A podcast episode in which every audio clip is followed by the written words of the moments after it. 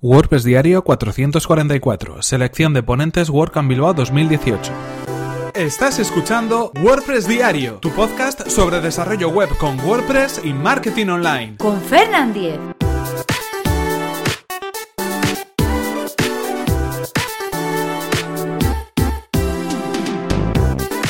Hola, ¿qué tal? Hoy es jueves 5 de abril de 2018 y comenzamos con un nuevo episodio de WordPress Diario, donde íbamos a hablar acerca de la selección de ponentes en una WordCamp, y en este caso la selección de ponentes en la WordCamp Bilbao 2018. Como sabéis, durante esta semana hemos roto el ritmo habitual de este podcast y hemos dedicado todos los episodios a esta WordCamp Bilbao 2018 que tendrá lugar los días 19 y 20 de mayo. Antes de continuar con el tema, os recuerdo el patrocinador de este podcast, que como sabéis es Witopi.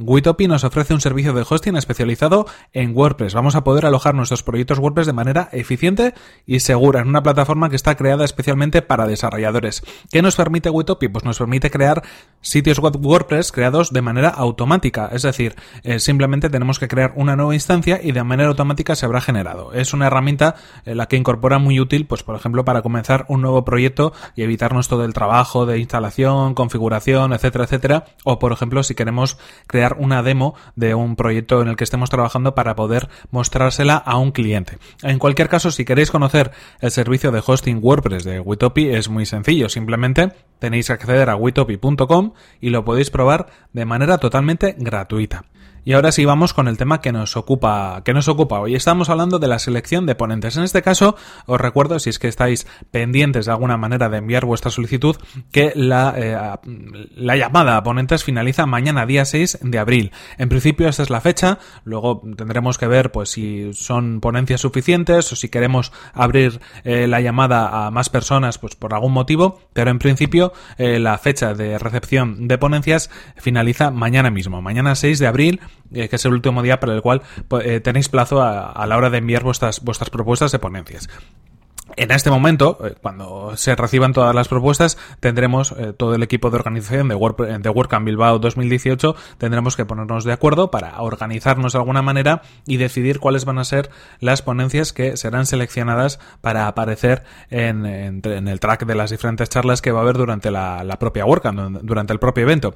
Y en este sentido tenemos una serie de criterios de selección estos criterios, y es algo que es recomendable siempre que estés organizando un evento, tenerlos claro de antemano en el equipo de organización, tienen que estar más o menos claros, porque luego eh, tanto el mensaje que transmites en la web a la hora de hacer esa llamada para los ponentes, como el momento de decidir, va a tener claro unos objetivos, va a tener claro, pues bueno, esos criterios de selección y va a ser mucho más fácil la elección de los ponentes en concreto. En ese sentido, nosotros cuando nos reunimos, todo el equipo de organización de WordCamp Bilbao, eh, pues antes de preparar el evento, antes incluso de, de hacerlo público, estuvimos hablando de cuáles eh, iban a ser los criterios a la hora de elegir los ponentes. En primer lugar, teníamos un criterio en cuanto a la temática en concreto. Queríamos diferenciar claramente los dos tracks y hacer un track que fuera muy orientado al marketing o a los negocios y otro que fuera más técnico. En ese sentido, nos parecía que en algunas eh, WordCamps en las que habíamos estado eh, se mezclaba un poco los temas, se mezclaba un poco el carácter técnico o básico de una charla y aquí queríamos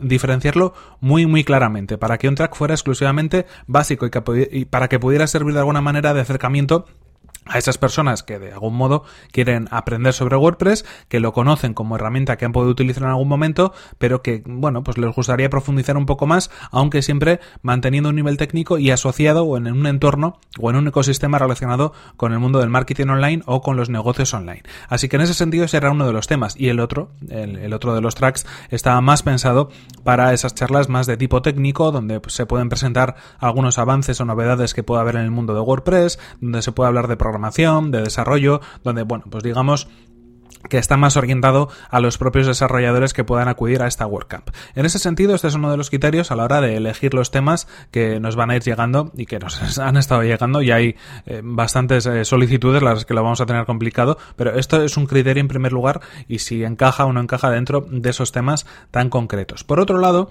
también teníamos algunos puntos, digamos, relevantes que queríamos destacar. Eh, en muchas WordCamps nos encontramos que, bueno, los ponentes eh, son profesionales muy relevantes en el mundo de WordPress y en algunas ocasiones, pues, hacen digamos, eh, sus presentaciones en diferentes WordCamps, con el mismo tema o con temas diferentes. Nosotros lo que queríamos es que eh, tuvieran los profesionales del entorno en el cual se celebra la WordCamp de Bilbao, es decir, el entorno de Bilbao, en Vizcaya, incluso en el País Vasco, tuvieran una relevancia que de otra manera quizás no podrían conseguir. Es decir, dar visibilidad a los profesionales que tenemos en nuestro entorno, en nuestro entorno más local en ese sentido. Así que de esta manera se va a ser rotos los criterios que van a pesar mucho a la hora de decidir pues cuáles van a ser las charlas eh, que se van a finalmente formalizar en el programa de la WordCamp.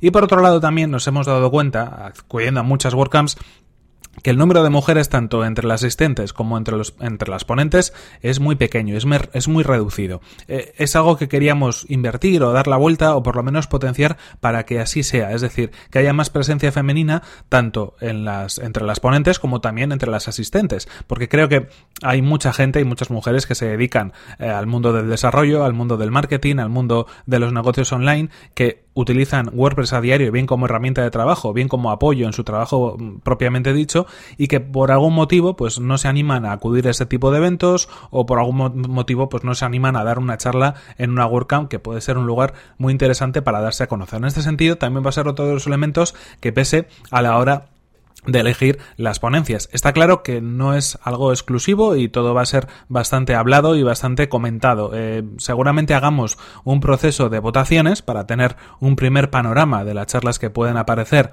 dentro de, la WordCamp, pero eh, después seguramente nos tengamos que reunir para decidir exactamente eh, quiénes van a ser los que vayan a dar su charla, los que vayan a hacer su presentación, porque lo que sí me gustaría es que todo el programa estuviera consensuado y de manera unánime estuviéramos de acuerdo con que esas personas y esos temas son los que tienen que aparecer.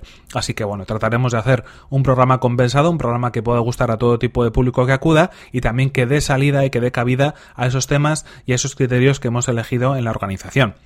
Toda esta información es pública, aparece en la propia página web, pues, hemos hablado de ello y bueno, no es algo que, que, no, se, que no se sepa. E incluso también pues hemos pedido consulta a otras WordCamps para que nos digan, nos digan un poco pues cómo hacen a la hora de elegir el proceso de votación o cómo hacen a la hora de elegir un poco los tracks o cómo se organizan para tener información incluso de WordCamps con más experiencia o con un equipo de organización mayor que nos puede dar una visión pues más acertada de ese proceso de selección. En cualquier caso, eh, cerramos el episodio por hoy y recordamos, eso sí, que mañana es el último día para enviar las candidaturas o las propuestas a charlas para WordCamp Bilbao 2018. Os invito a todos a que si tenéis algo que compartir, lo hagáis en formato charla en esta WordCamp y os dejaremos el enlace en las notas del episodio para que podáis enviar vuestra solicitud.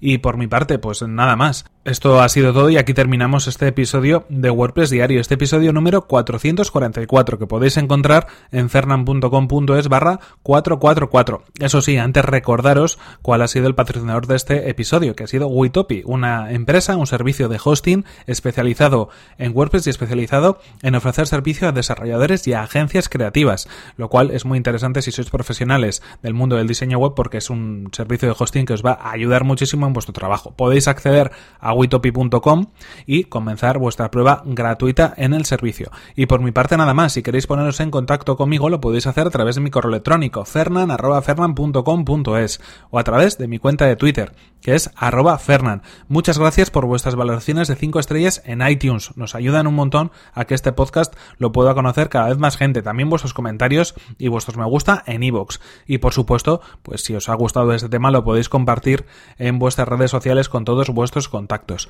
En cualquier caso, nos vemos en el siguiente episodio, que será mañana mismo. Hasta la próxima.